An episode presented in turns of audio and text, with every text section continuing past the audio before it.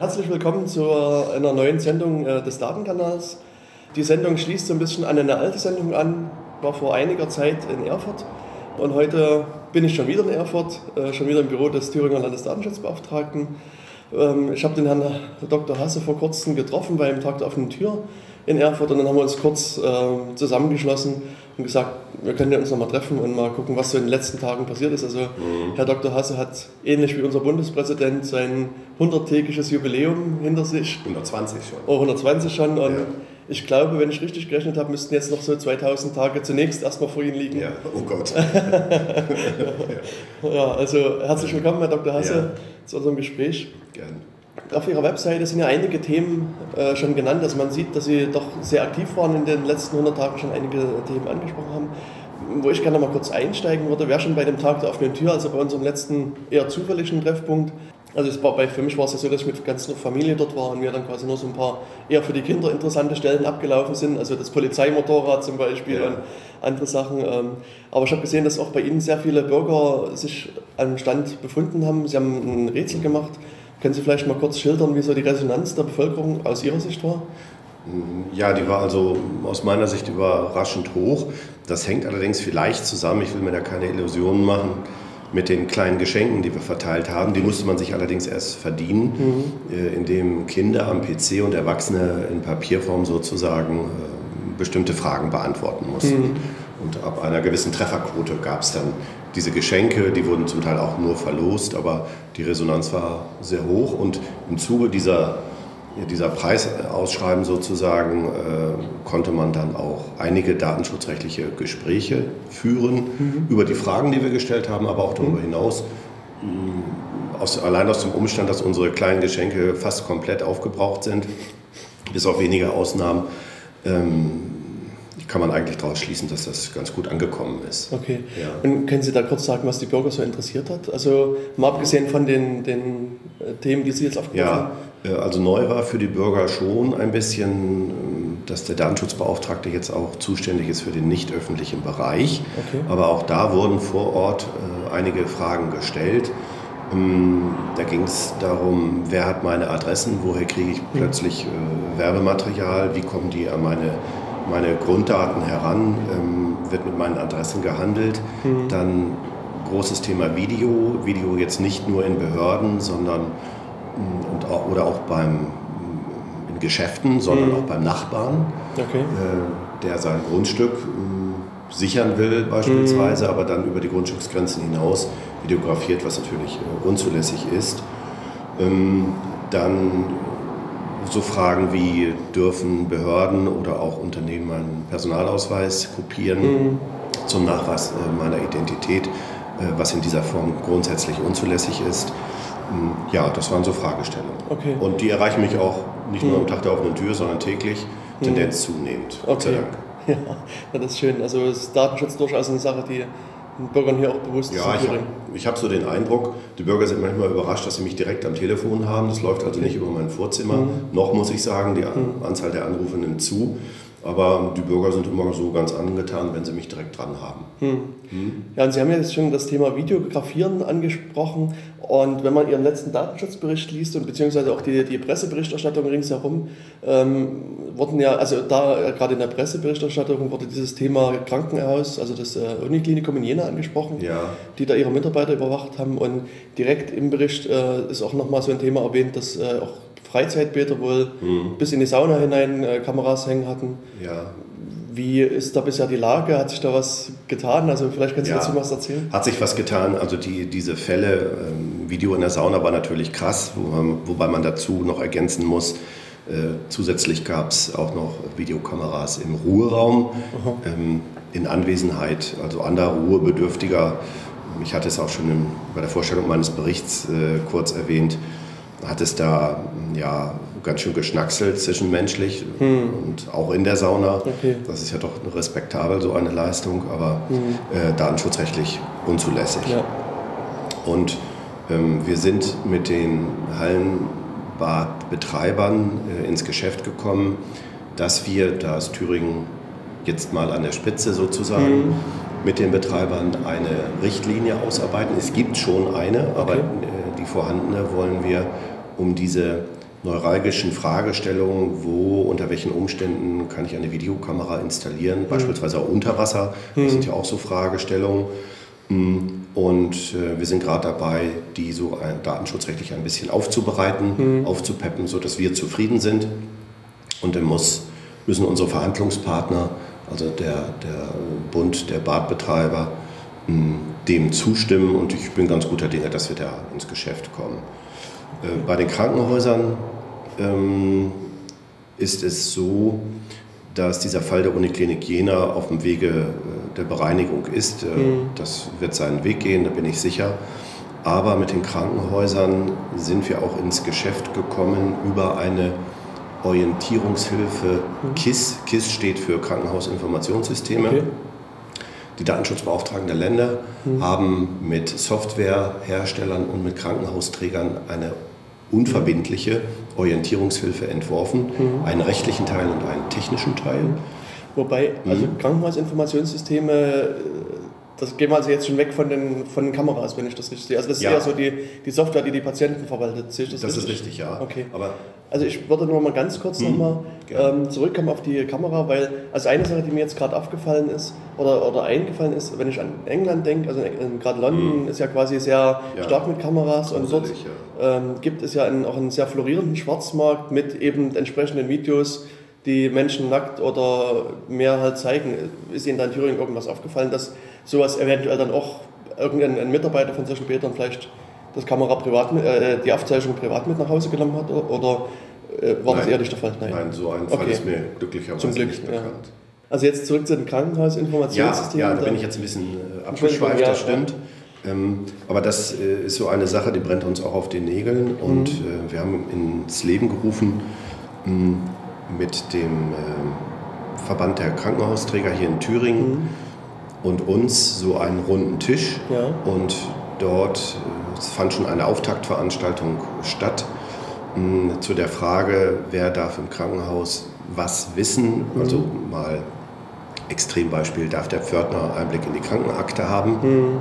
Kommt vor, aber ist mhm. natürlich unzulässig. Ja. Ähm, und da müssen wir uns, also wir Datenschützer hier in Thüringen, uns einen Überblick verschaffen, wie können wir die erwähnte Orientierungshilfe für die Krankenhäuser jetzt auf Thüringer Verhältnisse äh, umsetzen, mhm. umbrechen? Mhm.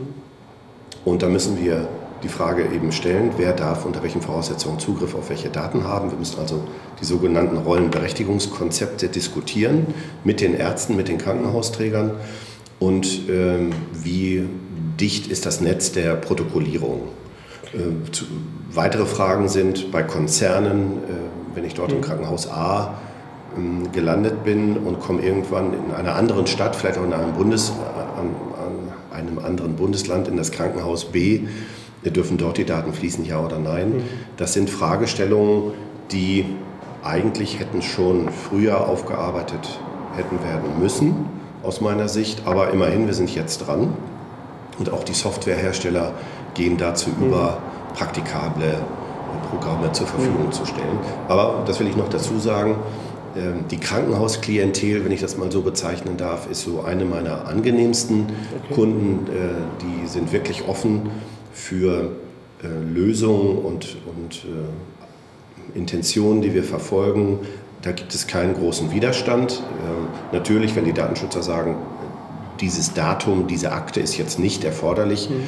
Dass sie zur Kenntnis äh, einer Krankenschwester gelangt beispielsweise, dann sagen die Krankenschwestern oder die Ärzte uns was anderes. Okay. Und da findet ein Diskussionsprozess mhm. äh, derzeit statt und äh, ich bin wirklich guter Hoffnung, dass wir das auf einen guten Weg bekommen und zu praktikablen und trotzdem datenschutzkonformen Lösungen okay. bringen werden. Macht also Spaß und die Resonanz ist sehr groß. Das ist schön.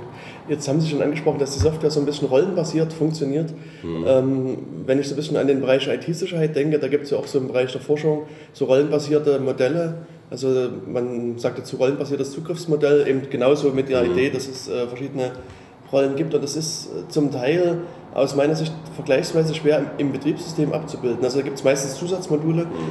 Wie gut ist das in dem Krankenhaus, in das Krankenhausinformationssystem, also in der Software abgebildet? Ist das schon, mhm. kann man damit wirklich arbeiten oder ist es eher Theorie? Es gibt Softwaren, die das bereits leisten. Es gibt äh, Software, die noch hm, erfunden und hergestellt werden muss. Das löst natürlich auch preisliche Konsequenzen mhm. aus. Das ist nicht ganz billig und die Krankenhäuser führen diesen Aspekt auch in die, in die Diskussion ein. Den müssen wir Datenschützer auch im Auge haben. Mhm. Wir können ja nicht herumfantasieren. Ja.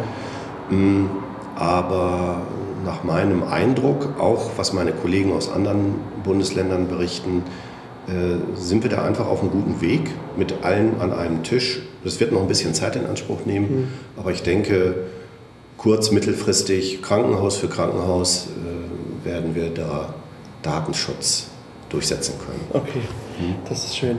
Ähm, was da so ein bisschen mit im Zusammenhang steht, ähm, ich glaube, das hatten wir auch bei unserem letzten Gespräch kurz angesprochen und ich möchte es nochmal ganz kurz anreißen, das ist diese elektronische Gesundheitskarte. Also ich habe mich mhm. vor kurzem mit Leuten vom Rettungsdienst unterhalten und äh, die haben ja halt gesagt, dass es also doch in, in dem Bereich, wo sie jetzt arbeiten, also in jener Umgebung, mhm. ähm, doch sehr viele Leute jetzt gibt, die neue Krankenkassenkarten, mhm. Gesundheitskarten haben. Ähm, ich meine, es ist meines Wissens noch nicht wirklich umgesetzt. Dennoch damals war so diese Idee, dass man ja die, der Patient authentifiziert sich gemeinsam mit dem Arzt an diesem System und ja. macht dann seine Abrechnung. Und äh, ein Problem, was sich damals ergeben hat in der Praxis, war einfach die Zeit, so ein Zeitaspekt. Also das, äh, das Anmelden am System dauert vergleichsweise lang und wenn so eine Grippewelle da ist, wo ein Arzt halt mehrere hundert Patienten am Tag hat, mhm. War die Vermutung, dass es irgendwann einfach so kommt, dass der Arzt seine Karte der Krankenschwester gibt und die dann quasi das im System stecken hat. Ähm, und ja, dann werden quasi alle Patienten darüber abgewickelt. Ähm, haben Sie da schon irgendwelche Erfahrungen, was diese Praxis mit, mit elektronischer Gesundheitskarte hier in Thüringen gibt? Oder ist also ganz unabhängig von Datenschutzproblemen? Oder ist es eher noch also ruhig? Die, die, Karte ist Dauerbrenner bei den Datenschutzkonferenzen. Mhm. Ähm, nach meiner Sicht der Dinge ist dort datenschutzrechtlich noch nicht alles klar. Mhm. Mm, und beispielsweise nicht jeder, der so eine Karte hat, hat ja einen PC. Ich denke jetzt mhm. vielleicht zu Unrecht, aber doch an ältere ja. Äh, Personen. Und äh, dort müssen Terminals eingerichtet werden, mhm. dass diese Personen mh, den Inhalt ihrer Karte einsehen können, genau. zu Kontrollzwecken beispielsweise. Mhm. Und da, nach meiner Kenntnis, da mag ich jetzt aber auch mich auch irren, mh, ist noch nicht klar, wie dicht die ja. diese, diese Kontrollterminals gestreut werden in der Bundesrepublik, was die können, was die kosten, wer das bezahlt. Mhm. Und meines Wissens gibt es auch einen gewissen Widerstand seitens der Ärzteschaft, die ja sich auch auf diese Karte einrichten muss. Mhm. Das verursacht wieder Kosten. Ja. Ähm, also ich denke, da ist noch nicht alles in trockenen Tüchern, mhm. auch in Thüringen noch nicht. Ja. Also war auch das, was mir die Leute vom Rettungsdienst gesagt haben, dass sie also auch massiv ihre Geräte umrüsten müssen. Also die mhm. bisherigen Lesegeräte, die sie haben, wenn sie in einen Noteinsatz rausfahren, ja. können mit den neuen Krankenkassenkarten auch gar nicht umgehen, sondern es muss dann, also mhm. entweder müssen sie anfangs mit zwei Geräten hantieren, weil also offensichtlich kann der eine Leser nicht beide Karten einlesen ja. und das ist halt natürlich auch. Ist noch nicht alles gelöst. Genau, also gibt es relativ viele offene Probleme. Mhm. Ähm, ja, wenn man weiter so auf ihrer Webseite nachschaut, äh, ist auch so ein Interview verlinkt. Ähm, ich glaube mit dem MDR, ich müsste nochmal nachschauen, ähm, da geht es so ein bisschen um Solarkataster. Also das ist jetzt ein Thema, was für mich völlig quasi neu ist. Also mit dem habe ich mich noch nie beschäftigt. Ähm, also irgendwie habe ich da eine Erinnerung, dass irgendwelche Karten bunt markiert werden und das mhm. eventuell gut oder schlecht ist. Also ähm, können Sie vielleicht dazu noch unseren Hörern genauer was sagen, was der Solarkataster genauer ist und was man sich darunter vorzustellen hat und ob das vielleicht gut oder schlecht ist? Also können Sie da irgendwie noch eine Bewertung dazu treffen? Ja, ähm, das Solarkataster ist derzeit aktuell in der Stadt Erfurt. Es, es soll noch weitere Städte in Thüringen geben, die sich damit beschäftigen. Solarkataster bedeutet, dass ähm, eine Luftaufnahme, die es bisher schon gibt, zum Beispiel Geoproxy, das haben die Datenschützer auch geprüft, dass das äh, in Ordnung ist, dass diese Luftaufnahme von einem Haus ähm, eingefärbt wird. Das Dach wird eingefärbt mhm. mit bestimmten Farben mhm. und diese Farben geben Auskunft darüber, äh, wie, wie solar geeignet das Dach ist. Das ist ein personenbeziehbares mhm. und damit ein personenbezogenes Datum. Das ruft also die Datenschützer auf den mhm. Plan. Mm, die Zulässigkeit eines solchen Solarkatasters ähm, richtet sich nach dem Thüringer Umweltinformationsgesetz. Dort ist aber vorgesehen eine Abwägung. Eine Abwägung nämlich zwischen diesem Eingriff in das äh, personenbezogene Datum oder in das Recht der informationellen Selbstbestimmung, genauer gesagt, und als Gegenpart äh, das öffentliche Interesse, das ja. vielleicht dafür streitet, dass es so einen Solarkataster geben kann oder vielleicht sogar sollte. Und als öffentliches Interesse könnte man unter Umständen äh, den Umweltschutzgedanken mhm. ins Feld führen, der immerhin Verfassungsrang hat. Okay. Ähm, und da hole ich mir gerade Informationen ein, ob ich da äh, mit meiner Vermutung, dass der Umweltschutz hier dieses äh, öffentliche Interesse widerspiegeln könnte, richtig ist. Mhm. Mit der Stadt Erfurt habe ich bereits Verhandlungen geführt, mhm. habe mir das System nochmal zeigen lassen. Ähm, das lässt sich jetzt einmal für sich betrachtet datenschutzkonform ausrichten, das mhm. ist okay, aber es steht noch aus die Abwägung, äh, was jetzt überwiegt, der mhm. Eingriff in das Grundrecht des Einzelnen oder das öffentliche Interesse. Und äh, in anderen Städten, in anderen Bundesländern ist ein Solarkataster gang und gäbe. Und wenn wir es hier einführen sollten, beispielsweise in Erfurt, habe ich mit Erfurt auch schon verhandelt, dass auch wenn das öffentliche mhm. Interesse überwiegen sollte, des äh, Umweltschutzes beispielsweise, dass dann äh, für den Bürger ein Widerspruchsrecht eingefügt okay. wird. Er kann also, wenn er meint, sein, sein Grundrecht sei zu sehr betroffen, Widerspruch einlegen und dann wird sein Dach nicht mit einer Farbe hm. belegt. Okay. Wenn man jetzt so an diese Debatte vor einigen Jahren um Google Street View denkt, ähm, da war es ja so, dass sehr viele Bürger doch Widerspruch eingelegt haben, dass ihr Haus nicht aufgezeichnet wird. Jetzt kann ich sagen, gibt es aus anderen Städten Erfahrungswerte, wie hoch wie dann die Widerspruchsraten hier in dem Fall sind? Ist es ähnlich hoch, dass man sagt 10, 20, 30 Prozent, die dann widersprechen? Und das ist ja keine laufende Aufzeichnung, es handelt sich nur um ein Bild, um ein mhm. Standbild.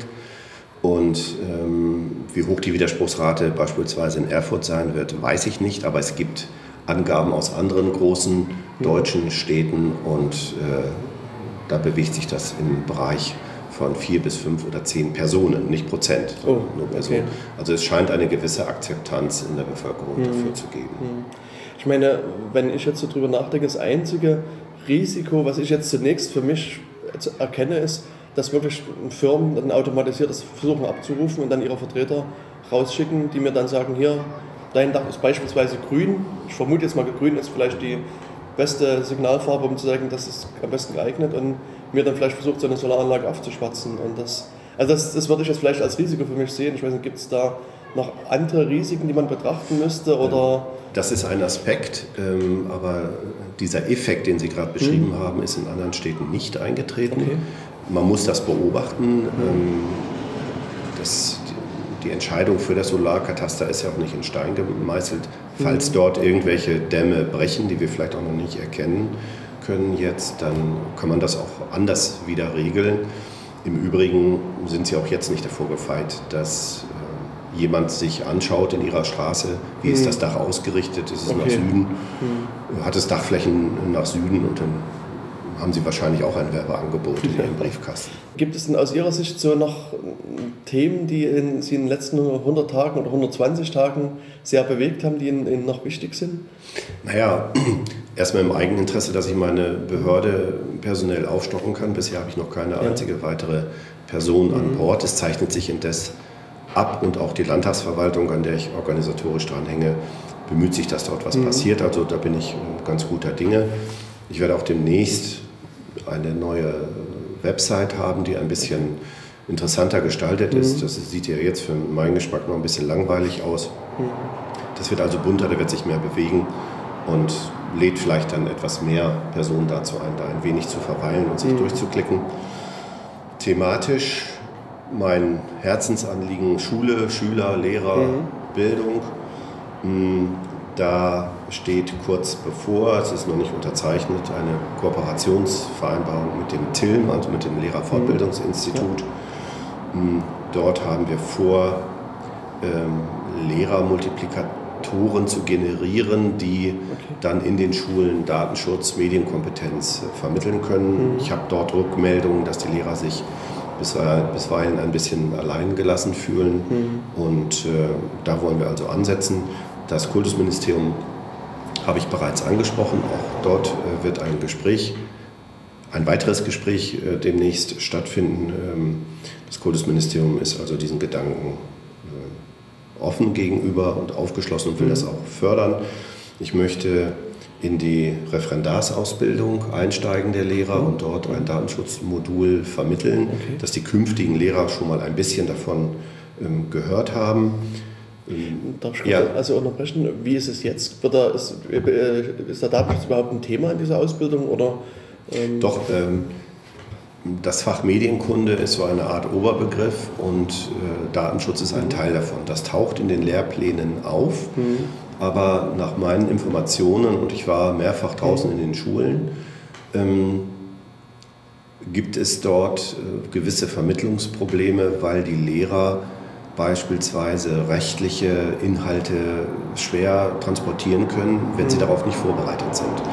Und das kann man jetzt machen, auch zum Beispiel, indem wir Unterrichtsmaterialien mhm. entwerfen und den Lehrern an die Hand geben und auch für ihre Fragen zur Verfügung stehen. Mhm. Das ist, wird noch ein bisschen viel Arbeit werden, aber ich denke, das lohnt sich. Des Weiteren Wobei, ja. wenn ich noch ganz kurz unterbrechen darf, also ähm, Sie haben Medienkunde angesprochen und also für mich ist es schon fast ein, ein, so ein Reizwort mittlerweile. Also ich habe vor, ich weiß nicht, vielen Jahren haben wir versucht, in einer, innerhalb einer Gruppe Gespräche zu führen mit dem, ähm, also mit dem Staatssekretär aus dem Kultusministerium. Und also es gab dann viele Gespräche bis runter zu Ende auf die Lehrerebene. Und mein Eindruck war immer, dass egal mit, mit welcher Ebene man spricht, ähm, Medienkunde versteht man immer als, der Schüler muss mit Word, Excel und ähnlichen Programmen umgehen können. Und eben eher weniger dieser Aspekt, wie schreibe ich einen guten Brief oder wie schreibe ich ein gutes Dokument oder auch was ist Datenschutz. Und hat sich da in, in der Einstellung mittlerweile aus Ihrer Sicht, aus Ihren Gesprächen heraus was geändert oder ist das eher noch so ein vorherrschender Gedanke bei diesem Fach Medienkunde? Ja, das ist auch meine Wahrnehmung, dass Medienkunde, Medienkompetenz sich mit allem Möglichen beschäftigt. Das mhm. ist auch alles wichtig. Ähm, aber Datenschutz, nach meinem Dafürhalten, wird ein wenig ausgeklammert. Okay. Und das scheint, das muss ich noch herausfinden, warum das so ist. Möglicherweise äh, hängt es damit zusammen, dass rechtliche Inhalte, die sind ja manchmal nicht so ganz leicht mhm. zu vermitteln, einfach ausgeblendet werden, mhm. äh, damit man sich beispielsweise als Lehrer äh, keine Blöße gibt. Ja, und, ja. und dabei sind die rechtlichen Inhalte, ja, wenn man nicht zu tief einsteigt, durchaus vermittelbar. Und genau. da möchte ich gerne ansetzen, mhm. dass alle Lehrer, Schüler, wer auch immer, die Angst davor verliert. Mhm. Das ist gar nicht so schlimm ja. und, und, das schaffen wir auch schon. Genau. Und es gibt ja ein Projekt, an das ich vielleicht auch hier mit verweisen kann, auch für die Hörer. Ähm, das ist gestartet worden vom Chaos Computer Club, das heißt Chaos macht Schule. Und es sind so verschiedene äh, ja, Ortsgruppen, sagen wir mal, in Hamburg, Mannheim, München, also vorwiegend in westlichen Bundesländern. Und die machen eben genau das, dass sie mit den Schulen sprechen, an die Schulen hingehen und dann quasi so eine Schulbildung machen zu Themen wie Datenschutz, Privatsphäre, auch Umgang mit Internet, was muss ich beachten, wo sind die Risiken und so weiter.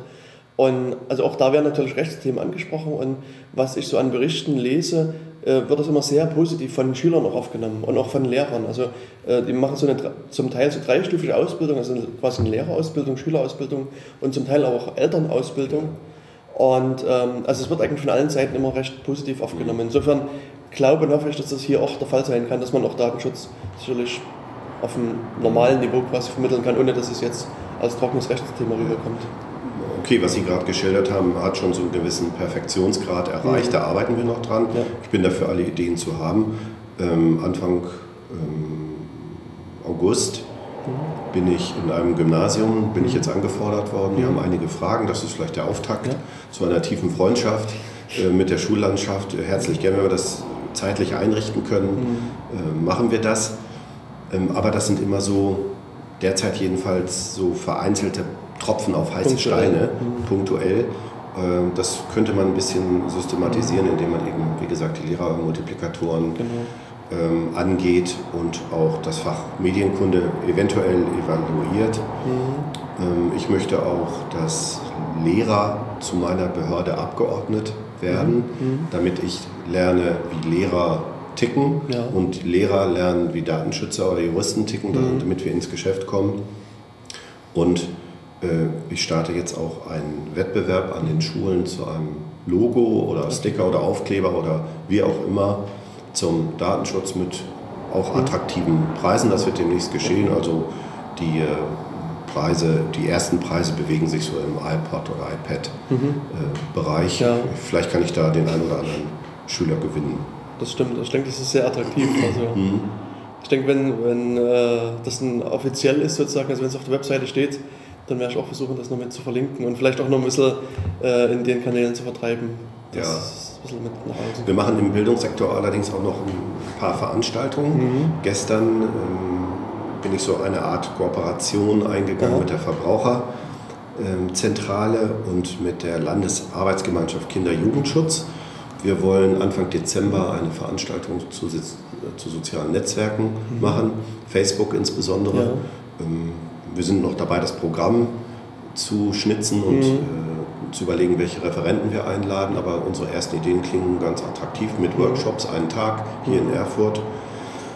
Ähm, und Zielgruppe sind eher Schüler oder schon Jugendliche? Oder ähm, Zielgruppe sind insbesondere auch Lehrer, okay. aber eben auch ähm, Schüler. Mhm. Wir wollen ein Mediengymnasium ansprechen, dass mhm. Schüler äh, einen Workshop bestreiten, damit wir auch lernen, was Schüler bewegt. Okay. Denn nicht, dass wir Schülern irgendwas aufstülpen, was sie schon längst können, mhm. das bringt es nicht, sondern wir wollen wissen, was die wissen wollen. Okay. Und so in der Richtung äh, wird es gehen. Äh, Cybermobbing, Cybercrime mhm. wird auch eine Rolle spielen. Mhm. Ich will dort versuchen, das LKA mhm. äh, von Thüringen ins Boot zu kriegen oder eine andere polizeiliche Behörde mal sehen. Dann ähm, wird im Dezember auch hier sein der Arbeitskreisschule Bildung der Datenschutzkonferenz. Das mhm. kennt jetzt vielleicht nicht jeder, aber ähm, aus Datenschutzsicht ist die ziemlich weit aufgehängt, okay. äh, ziemlich hoch aufgehängt. Mhm. Und ähm, ja, da werden wir uns mit schulischen Datenschutzfragen einmalig hier beschäftigen. Mhm. mhm. Die findet sonst immer statt in Mainz und wird dort auch weiter stattfinden. Und das ist eine bundesweite Konferenz, oder? Ja. Okay. Also da sind alle Bundesländer vertreten. Mhm. Ähm, alle Bundesländer vertreten sind aber auch in einer, jetzt kommt ein neues Gremium, mhm. Arbeitsgemeinschaft Datenschutz und Schule, die ist neu okay. ins Leben gerufen mhm. und die wird jetzt äh, von heute an sozusagen zweimal jährlich in Thüringen stattfinden. Das, das, ist so die erste Datenschutzveranstaltung, die dauerhaft in Thüringen okay. äh, stattfinden wird. Ja, also in dem Bereich ist viel zu tun. Macht aber Spaß und ich denke, es, es lohnt sich auch. Genau. Ja, jetzt ähm, in unserem letzten Gespräch hatten Sie schon angedeutet, dass sich Ihr Aufgabenbereich erweitert, ähm, was sich ja äh, hoffentlich dann irgendwann auch in mehr Personal niederschlägt. Ähm, haben Sie jetzt schon konkrete Anfragen im nicht, äh, äh ja, im nicht öffentlichen Bereich erhalten? Oder ist das noch eher unbestelltes Feld? Ja, also den nicht öffentlichen Bereich, den habe ich ja schon seit äh, Dezember okay. letzten mhm. Jahres. Und ähm, ja, Tendenz, Anfragen zunehmend. Ähm, allerdings muss man auch sagen, dass dort noch einiges zu tun ist aus meiner Sicht. Wir stehen in guten Kontakt mit den IHKs. Mhm. Dort werden wir Informationsmaterial entwerfen. Wir sind gerade dabei für die Unternehmen, für mhm. die Unternehmer, damit die überhaupt erst einmal wissen, was wir von denen wollen. Mhm. Ähm, könnte mir vorstellen, auch aufgrund gewisser Rückmeldungen, dass Datenschutz bisher da nicht so die große Rolle gespielt hat. Aber es gibt nun mal Gesetze und die müssen umgesetzt ja. werden und da wollen wir den Unternehmen und den Unternehmern helfen, das zu tun. Und wie gesagt, um dort auf diesem Feld einen gewissen Grunddatenschutz zu installieren, wollen wir erst einmal mit Informationen an die Unternehmer mhm. herantreten. Gleichzeitig werden wir eingeladen in Fachzirkel der äh, IHKs mhm. und äh, wahrscheinlich auch die Gespräche stehen noch an der Handwerkskammern, okay. wo wir ja eigentlich klar machen wollen, dass wir gar nicht so schlimm sind, dass es gar nicht so schwierig ja. ist, Datenschutz zu installieren. Mhm. Ähm, möglicherweise, das ist aber noch nicht äh, ganz zu Ende gedacht, möchte ich auf meiner Homepage einen geschützten Raum einrichten mhm. für Unternehmen und Unternehmer, dass wir in diesem geschützten, von außen nicht einsehbaren Raum ähm, ähm, häufig gestellte Fragen, diese Facts, mhm. ähm, äh, bearbeiten können, anonymisiert oder auch nicht, das müssen wir noch mal sehen, wie wir das machen. diese Idee mit diesen geschützten Räumen auf meiner Homepage ist natürlich auch übertragbar auf Schulen mhm. oder Krankenhäuser. Ja. Also möglicherweise entwickelt sich da noch einiges. Und so will ich mit den äh, Unternehmen, das war jetzt der Ausgang der Frage, ins Gespräch kommen und dass die auch ein Gefühl dafür bekommen, was wir für eine Behörde sind, dass wir mhm. Fragen auch einfach nur beantworten und nicht gleich am nächsten Tag mit einer äh, Kontrolleinheit sozusagen vor der Tür stehen. Ja, ja daran wäre mir gelegen. Was neu auf mich zurollt, so sagt es der Buschfunk, ist das Informationsfreiheitsgesetz. Mhm. Ähm, in der Koalitionsvereinbarung ist das vereinbart, also mhm. es ist nicht ganz unwahrscheinlich, dass in der Restlegislatur das auf mich zurollt. Okay. Ähm, neue Aufgaben, gut, neues Personal ja. wäre schön, ähm, auch in gewisser Weise logisch, aber mhm. na mal sehen. Mm, und da geht es dann darum, dass ich Bürgern helfe, mhm. Mm, Akteneinsicht zu nehmen. Bürger haben Akteneinsichtsrecht auch jetzt schon mhm. in Dateien oder Akten, die ihre personenbezogenen Daten enthalten. Okay, ja. Dieses Recht wird jetzt erweitert. Sie mhm. können auch in Akten Einsicht nehmen und in Dateien, die Sie nicht unmittelbar persönlich betreffen. Und wenn okay. es dort dann Schwierigkeiten gibt, mhm. bin ich äh, Ansprechpartner und mhm. kann dann sozusagen mein Gewicht in die Waagschale werfen und den Bürgern helfen, mhm. ihren gesetzlich verankerten Anspruch durchzusetzen. Okay. Also Sie sagen, es ist noch im Buschfunk, das heißt, es gibt noch, also es ist halt wirklich noch ohne Gesetzesvorlage oder ähnliches oder ähm, muss man als Bürger quasi ein offenes Auge mal auf die Seiten des Landtages halten? Ja, Einzelheiten kann ich Ihnen jetzt okay. nicht sagen, aber spätestens zum Ende der Legislatur, mhm. denke ich, werden wir was sehen. Okay. Ja, weil es gibt ja auch im, im Bund schon dieses Informationsfreiheitsgesetz, ja. was ja durchaus hin und wieder kritisiert wird. Einfach auf, aufgrund der Tatsache, dass man da vergleichsweise hohe Geldzahlungen leisten muss, wenn man in, in irgendwelche Akten Einsicht nehmen muss. Und das also zumindest was ich so am Rande davon bekommen habe, ist das doch ein Abwehrinstrument, was dann auch von behördlicher Seite eingesetzt wird, dass man sagt, du zahlst halt 500 Euro für die zwei Seiten, die wir dir jetzt kopieren. Also jetzt, ich übertreibe bewusst. Ja. Ähm, und also ist ja nur zu hoffen, dass vielleicht in Thüringen sich das ein bisschen anders bewegt. Also da werden wir aber einfach gucken, wenn der Gesetzentwurf draußen ist, was da ähm, passiert. Da haben Sie recht, das wäre natürlich ein, ein Abwehrinstrument äh, für den Bürger, wenn er teures Geld dafür bezahlen mhm. muss, um, um an die Informationen zu gelangen. Aber denkbar sind da, denke ich, Staffelungen, ähm, wie intensiv der Verwaltungsaufwand ist, der mhm. betrieben werden muss, um dem Bürger genau. die Informationen zu verschaffen. Ich denke, für Standardsituationen sind mhm. auch äh, kostenneutrale Lösungen denkbar. Ja.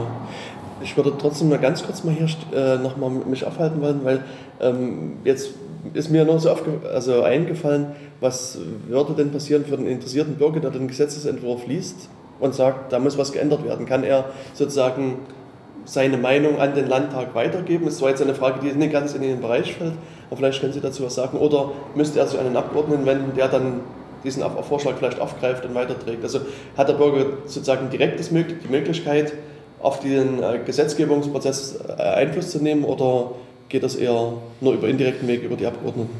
Also es gibt ähm, Gesetze, die werden auf Internetseiten zur Diskussion mhm. gestellt und die Anregungen der Bürger werden dann aufgenommen oder eben auch nicht. Okay. Ob das mit dem Informationsfreiheitsgesetz mhm. auch so geschehen wird, weiß ich nicht. Okay. Falls es nicht der Fall sein wird, das ist der Regelfall, mhm.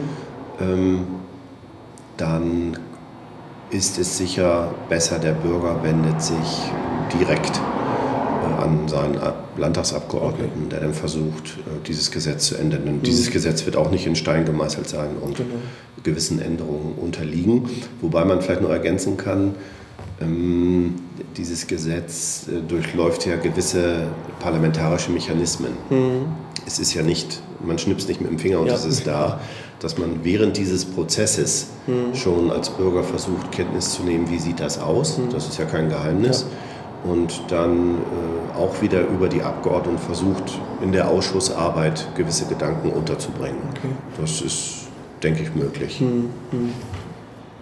Ja, jetzt haben wir schon ganz eine große Themenvielfalt hier abgehandelt. Ähm, also meine Themen, die ich mir aufgeschrieben habe, sind schon quasi äh, durch. Äh, wie sieht es bei Ihnen aus? Haben Sie noch äh, Sachen, die Ihnen auf dem Herzen brennen? Naja, in, in, letzter Zeit hat Facebook eine gewisse Rolle gespielt. Ich mhm. habe angedeutet, Ende des Jahres haben wir eine größere Veranstaltung. Ja. Ähm, ich habe konkret einen Fall vor Augen, ähm, in dem ein zwölfjähriger Jugendlicher, ja, wie soll ich sagen, sich in pubertärer Weise mhm. äh, dort präsentiert. Mhm. Ähm, und zwar in einer Weise, die möglicherweise später schadet. Ja. Und ja, ich habe jetzt so ein bisschen das Problem, da ich da als nicht als Datenschutzbeauftragter gefordert mhm. bin, mhm. ähm, das vielleicht äh, an die Eltern ähm, heranzutragen, vielleicht über Bande mhm. oder über doppelte Bande, damit da keine, keine Schockerlebnisse auftreten. Ja. Aber das war mal wieder für mich ein, ein Anlass, ähm, auch die, die Schufa-Geschichte und Facebook, mhm. ähm, zu sagen und auch ja, das voranzutreiben, dass, dass Eltern vielleicht ein bisschen mehr auf ihre Kinder achten, was die da im mhm. Internet treiben. Das hat nicht unbedingt was mit Misstrauen zu tun. Mhm. Bei älteren Jugendlichen denke ich, die können damit auch schon ganz mhm. verantwortlich umgehen, aber gerade so 12, 13, 14 oder das Einstiegsjahr offiziell bei Facebook ist 13, inoffiziell ist es 10. Okay. Ähm, dass man als Elternteil stärker darauf achtet. Mhm. Vielleicht ein Bild dazu, nur weil sich Elternteile nicht selber im Facebook mhm. auskennen oder im Internet.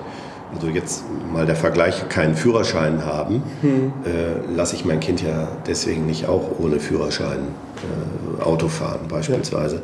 Und was die Freundeskreise betrifft, na gut, ich bin jetzt ein bisschen älter, ähm, so dieser Begriff Freund ist bei mir ein bisschen anders besetzt möglicherweise, mhm. dass Eltern auch ein bisschen einen Blick darauf werfen sollten, wer diese sogenannten virtuellen Freunde tatsächlich ja. sind.